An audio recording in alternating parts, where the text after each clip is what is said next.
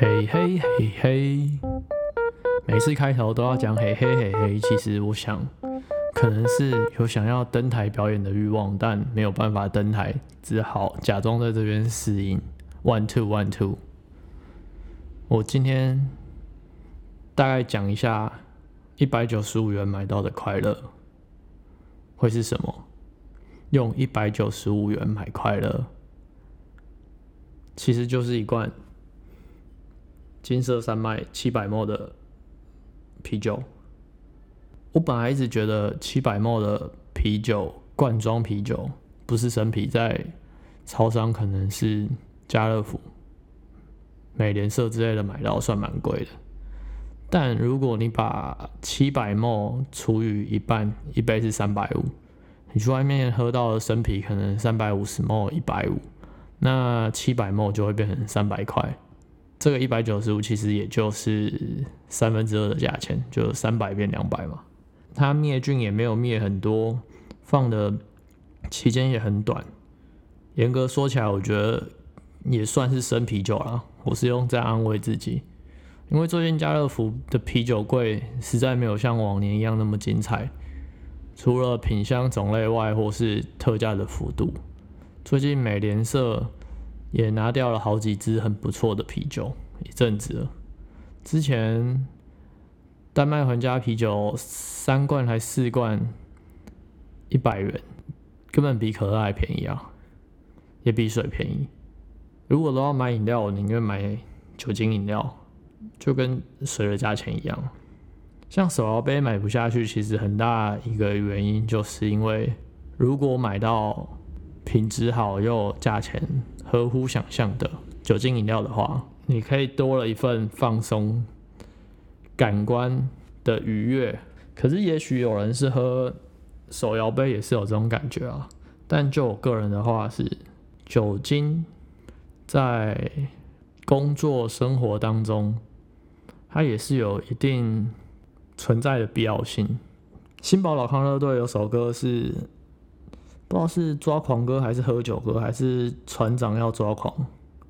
它里面就讲说，要走嘛是爱拎淡薄。如果生活工作的时候你没有酒精来调节，你可能连你当下要做的事情都没有办法顺利的完成，或是反而进度跟拖累。有的人说你没有喝酒的话手会抖，根本没办法做事。这虽然是。可能一些师傅开玩笑讲的，但身体的退化可能从二十岁、三十岁、四十岁，每个人的情况不同，感受到退化程度也不同。以工作的师傅需要体力活的来讲，他们使用次数更频繁，退化的也就更早。养家糊口或是他的专长就在那，也需要把这条职业的道路走完。在一整天的工作当中，如果他没有一个可以舒缓的，他可能就没有办法把这一整天的工作完成了。有的人也许是选择吃止痛药，但他可能觉得他的程度没有需要到吃止痛药，毕竟就觉得药这种东西可能身体代谢不掉种种的，而且吃止痛药好像是让自己回归到一个正常的状态。可能你身体没有病痛的话，你就会快乐一点。但酒多了是一个放松，四肢的末梢都可以变得缓和的感觉。就像我今天如果出门没有喝刚刚买的这罐的话，那我想我可能就坐在那里两三个小时，没有什么进度。刚刚喝了一些之后。就顺利的把今天要拍的两颗手表、九条表带的搭好棚，把手表的商品照拍好，然后现在就分享刚刚这个心得给大家。不过我觉得蛮可惜的，主要就还是台湾没有那种什么放题的店，在日本就到处都有生啤酒的店，就是居酒屋、酒厂。还是什么串烧店、拉面店，到处都有卖生啤酒，而且价钱就是大概一百、一百二、一百五台币都有，那品质很好，很新鲜。如果我在想，可能是台湾喝的人没那么多，就没有办法有这种店家的出现。而且他们有那种放题，就是三百块你可以喝到饱这样。虽然我觉得其实这种啤酒的东西，它会有气泡的东西会胀，我觉得了不起，你喝个六罐就已经很了不起了。所以除非能喝超过六罐，不然那种五百啊、六百之类的那种喝到饱，我觉得其实都不太划算。如果你啤酒一罐三十三块的话，甚至你可以买到二十八或三十，一次买一箱的。那一罐算三十六罐才一百八十块，不过这当然是罐装的啦。生啤酒当然有生啤酒的好，我觉得它主要是灭菌灭的比较少，它那些香气就会更浓。不过最近台湾好像精酿的啤酒也是蛮红的，都是偏美式的那种。我个人喝美式的是知道它比较有层次风味上的变化，但。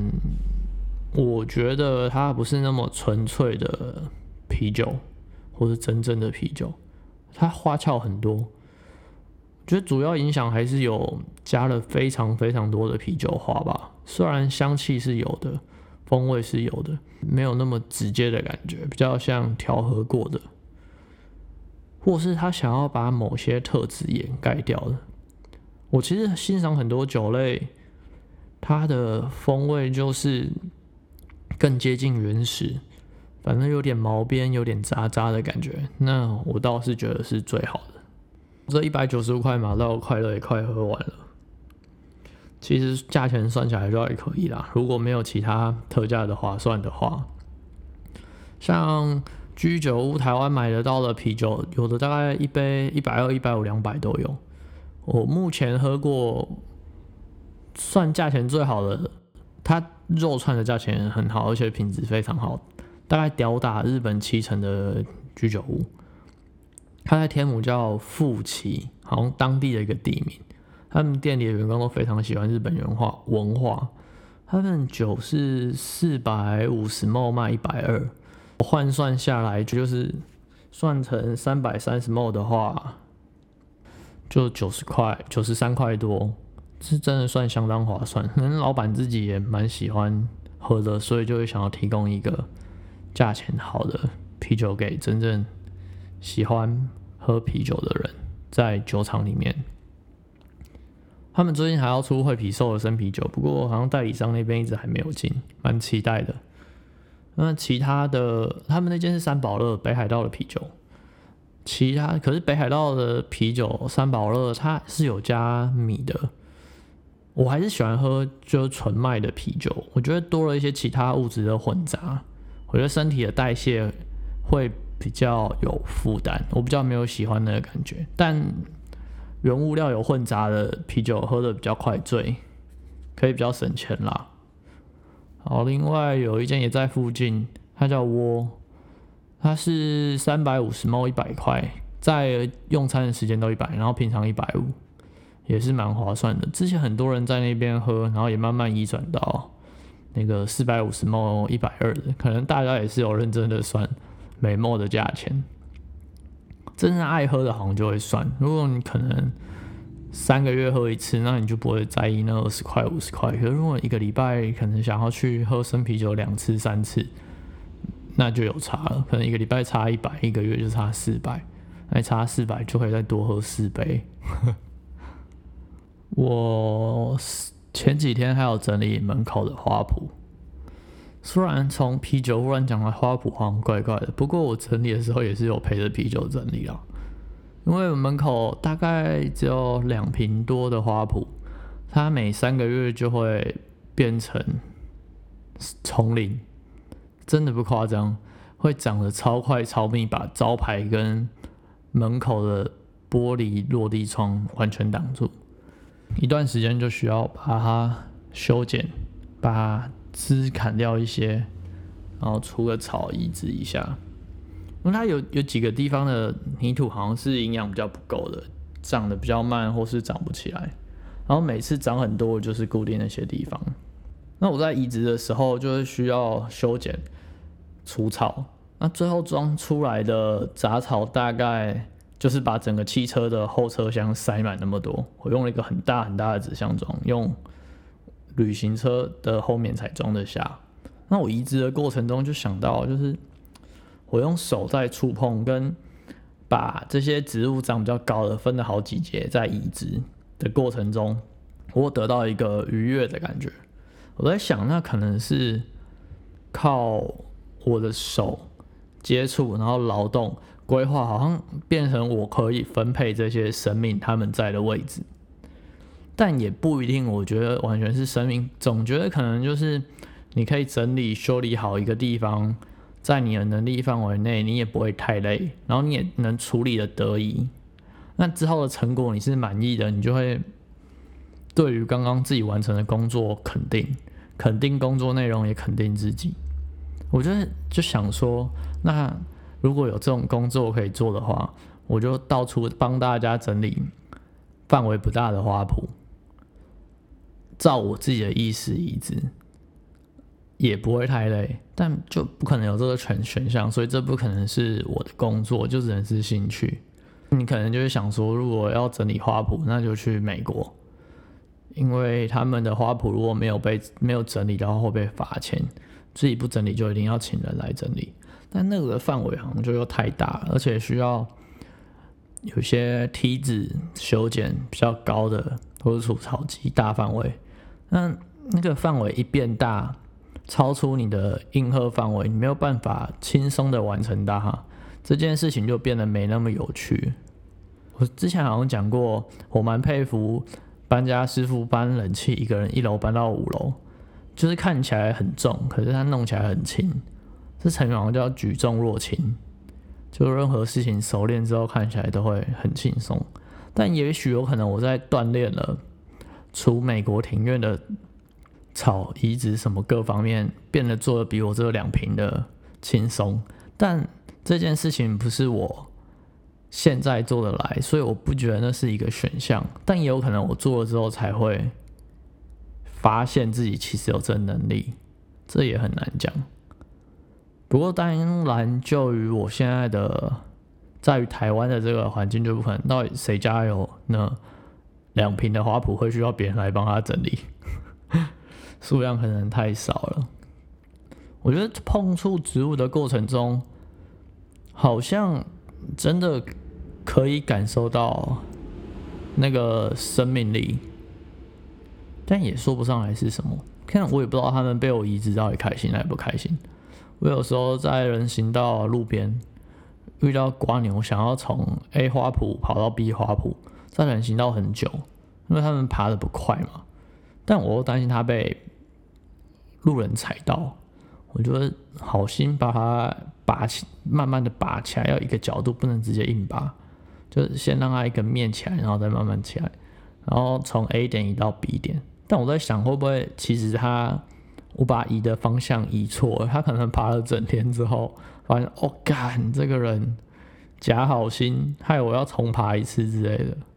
我在想，也许我可能移了十只，有两只是被我害到的，但我还是蛮担心他们被踩到的，因为踩到就破了，或是车子碾过。有些事情好像就是在你尝试之后才会发现自己喜不喜欢这件事情。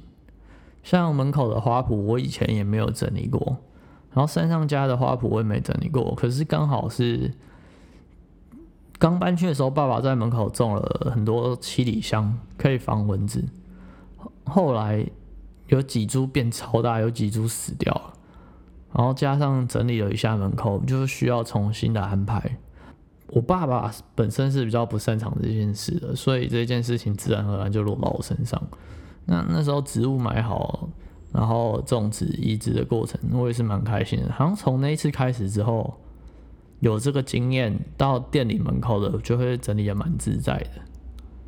那我在想，如果小哦小学的时候如果没有上过那个种田的课，我们那时候小学有种田的课，因为那山上的小学一般就十几个人嘛，一个年级只有一班，然后学校后面有田，然后那时候来的校长快退休了，他就想要执行一些计划，然后他知道校友阿姨很会种菜。结果就叫全校的老师跟学生大家整地，然后在后面种菜，种完之后大家自己吃这样。我想也许是因为有那个经验，所以比较不觉得泥土哈，或是用铲子铲土移植这些各方面会有什么困难。而且我也本身就比较不怕虫啊，我觉得蟑螂也是老鼠什么，我觉得大家都活着的，就也不要干预到彼此，就也没事。听说有蚯蚓的泥土就代表很健康，因为它会帮我们铲土，土就比较活性。那我门口移完了之后，又过了好几天，它也还是有些坑坑洞洞。我刚刚就又再移了一次，我刚刚移的都是稻草香，它就那个叶子上面有很多很细很细的毛，看起来还蛮好笑，有点像那种女生的胡子，那种透明的胡子。然后它也。不知道是左手香还是倒手香，反正手摸之后它有个香味还蛮好闻，有点像什么薄荷加柚子之类的综合体。然后它叶子厚厚的，然后汁液也蛮多的，蛮好笑的。我本来不知道这种植物，门口种了之后才知道。我之前山上树种完之后装了蛮多，呃，栽种了蛮多红色的那紫色的那种叶子，我忘记名字了。可能那个在山上就很好长，随便就直接把窗户旁边都爬满。可是，在店里这边就长不太起来，可能是坐向风势、太阳有没有西晒什么的。再来，我可能会去买个肥料吧。我之后两年前还是三年前帮门口浇过肥，这是移植完想说，不然让他们长快一点，加一点点肥料好了，再试试看。如果长得好的话，那会很爽，整片都是稻手香。植物的事情大概这样。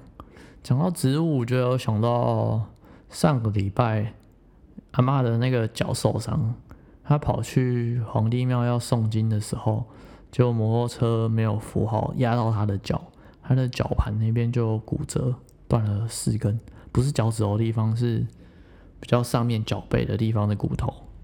那就不太能走，就来住我们家，因为厕所跟房间同一层，他比较不用爬来爬去，比较方便。那他自己喜欢吃水蜜桃，我们那天就在路上要买水蜜桃给他吃。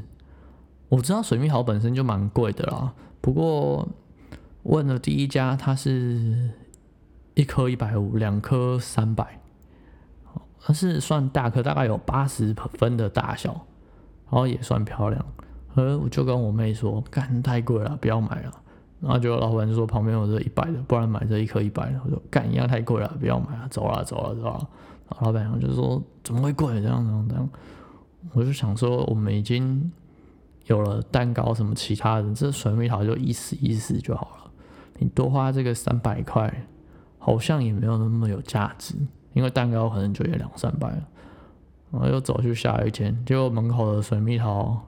五颗一百，一颗二十元，但小小颗的，只有嗯，大概只有小学三年级小朋友的拳头大小，但它还太硬，本来不然蛮想买那个的，因为长很好笑。那他说还要放两天，但应该要给阿妈吃，就应该马上能吃。然后就是我里面的，里面的一颗四十块，大概是小学六年级的拳头大小，就比普通的小个。乘以零点七的大小，但我觉得也不算小了。后来就买那两一颗四十块，买了两颗八十元。他那两颗八十元也还是比那一百一百五的更大颗。然后后来走回去路上看到超漂亮，他就写高山水蜜桃，他说要用称的。然后我说那一颗大概多少？他就称一下，说这一颗一百八。我就想说啊，一百八，虽然它有九十分的分数。但就真的很贵，我觉得吃了一个水果要一百八十元，我在想那水果可能也不开心吧。他想说，我本来就只是要让大家吃的嘛，或是让大家吃的开心什么，那这样负担也太重。但那也是农人把它照顾的很漂亮的成果跟代价。但我一直以来都不觉得水果应该是贵的。我觉得它应该是自然的长大，然后长怎样丑丑的什么就没关系，应该自然农农法之类的。就像我觉得水蜜桃、樱桃、草莓，我觉得都不太行，特别是樱桃，樱桃很脆弱，然后它还要做有冷冻库的冰箱，然后从美国飞来台湾，然后再一盒这种八百、一千之类超贵的价钱，我觉得水果就是应该要平民，然后它能放，然后能好碰撞，就不能是娇贵的水果，因为这样你花的价钱就是都在保护它的上面，这些都是额外不必要的花费。那草莓跟水蜜桃勉勉强强还可以接受，至少是本地的，不是外来的。我就觉得这种你花了钱是让那个水果在冷藏冷冻库，然后坐飞机，然后远洋来台，那这吃的好像就。不是吃水果的用途目的，反而我觉得很多是是不是吃一个尊荣感啊？就可能吃个什么日式富士山大苹果什么，我觉得那些都超没必要的。但台湾好像特别探病的时候特别喜欢送水果，就好像送了一个可以给别人看得到的东西，代表你有送，就是给旁人代表你在意这个病人什么的。这些事情我觉得就也都很没必要啊！就你要送你就送，为什么你还要特别送到一个别人看得到你有送的东西？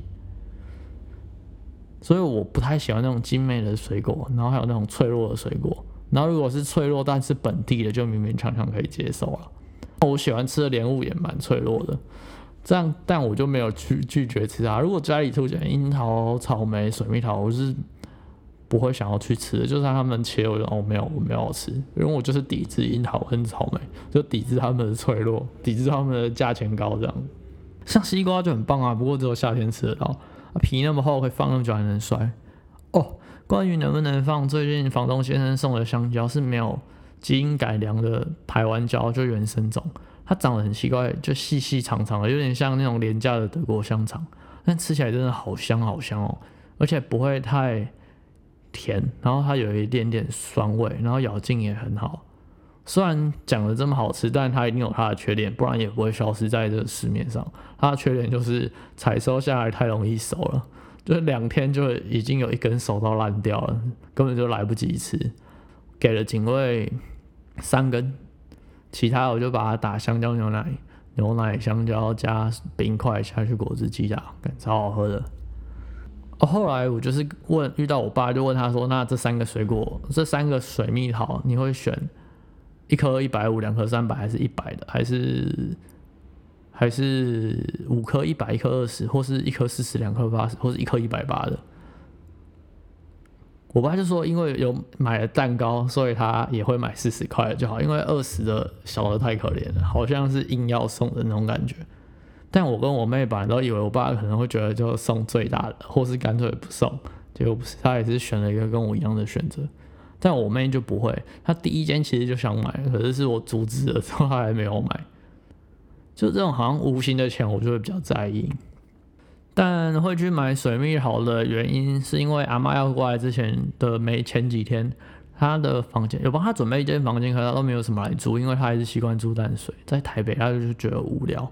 很没有朋友，没办法自己拍拍照这样。她已经七八十岁，不过还是骑摩托车，早上骑去田里种田，然后再回来。初一十五会去庙里诵经这样。然后他那天脚压大了之后，是在庙里把经诵完之后才回家。然后本来一直觉得没怎样，后来才知道痛。是我觉得他们的忍耐力是真的很强了。然后会去买水蜜桃，是因为先去家乐福买了。买了电视，阿妈房间的电视，本来想说要去好事多，然后结果打电话先去问说有没有三十二寸的，因为阿妈房间的电视是放在衣柜里面的，那尺寸就是固定大小，不能买太大台。它是平常衣柜的门关起来就看不到电视，它最早是放平面的印象馆电视，好像是放二十八寸，哎，没有，好像放二十一寸而已。因为以前电视平面的两边还有喇叭的体积，所以很小台，好像放二十一寸。然后坏掉之后换了一台液晶电视，先不说几寸，然后我就一直想说，液晶电视最小就三十二，因为再小就变成电脑荧幕。然后就好事多没有卖三十二寸的，它好像直接卖五四十五十六十七十八十，可能五十以上的才有卖吧。然后就打电话去家乐福问，家乐福就说很多，果然家乐福比较社区性，就会卖一些比较。平民的东西，就现在一台三十二寸的电视只要五十五千元，然后就三十寸的就买回家，然后用扛的走回家。本来要坐公车啊，就公车二十几分钟就算了，用走了，走大概也二十分钟。所以在路上就要买水蜜桃跟蛋糕，那这个电视呢，三十二寸买了，想说嗯应该没问题，因为就是那个尺寸。然后就安装的时候发现啊少了一条 HDMI 线，HDMI 线，这样也不能看，就先把客厅的 HDMI 线拔去阿妈房间给阿妈看，因为阿妈算是电视儿童了，他民视跟三立的八点档都有看，然后还有看戏说台湾布袋戏，然后还有公视台语台的，可能每个礼拜一次的电影或是戏剧之类的。结果三十二寸电视放下去，两边差了大概三公分，可能一边差了一点五到二公分之间。结果原本的那台电视是二十六寸的，因为这电视实在太久了。那现在也没有出二十六寸的液晶电视了。嗯，还好，结果放斜一点点还放进去。嗯，大概原本是平面嘛，可能大概倾斜了十度。那如果你在另外一边看，就算 OK 这样。不过过一阵子应该会把旁边的，因为它只差旁边那个挡挡板的尺寸，我应该会把挡板切掉，切掉一个角，然后让电视可以放平的。这我就蛮在意的。不过现在那个阿妈在我们家这边休息，电视就都是她看，也不会去她房间，所以我就不会处理，就等那个阿妈没有住的时候再切，不然军的板子也是蛮多木屑的。也是有声音，对啊。这礼拜大概就这三件事情，我觉得比较有趣吧，大概这样。拜拜拜。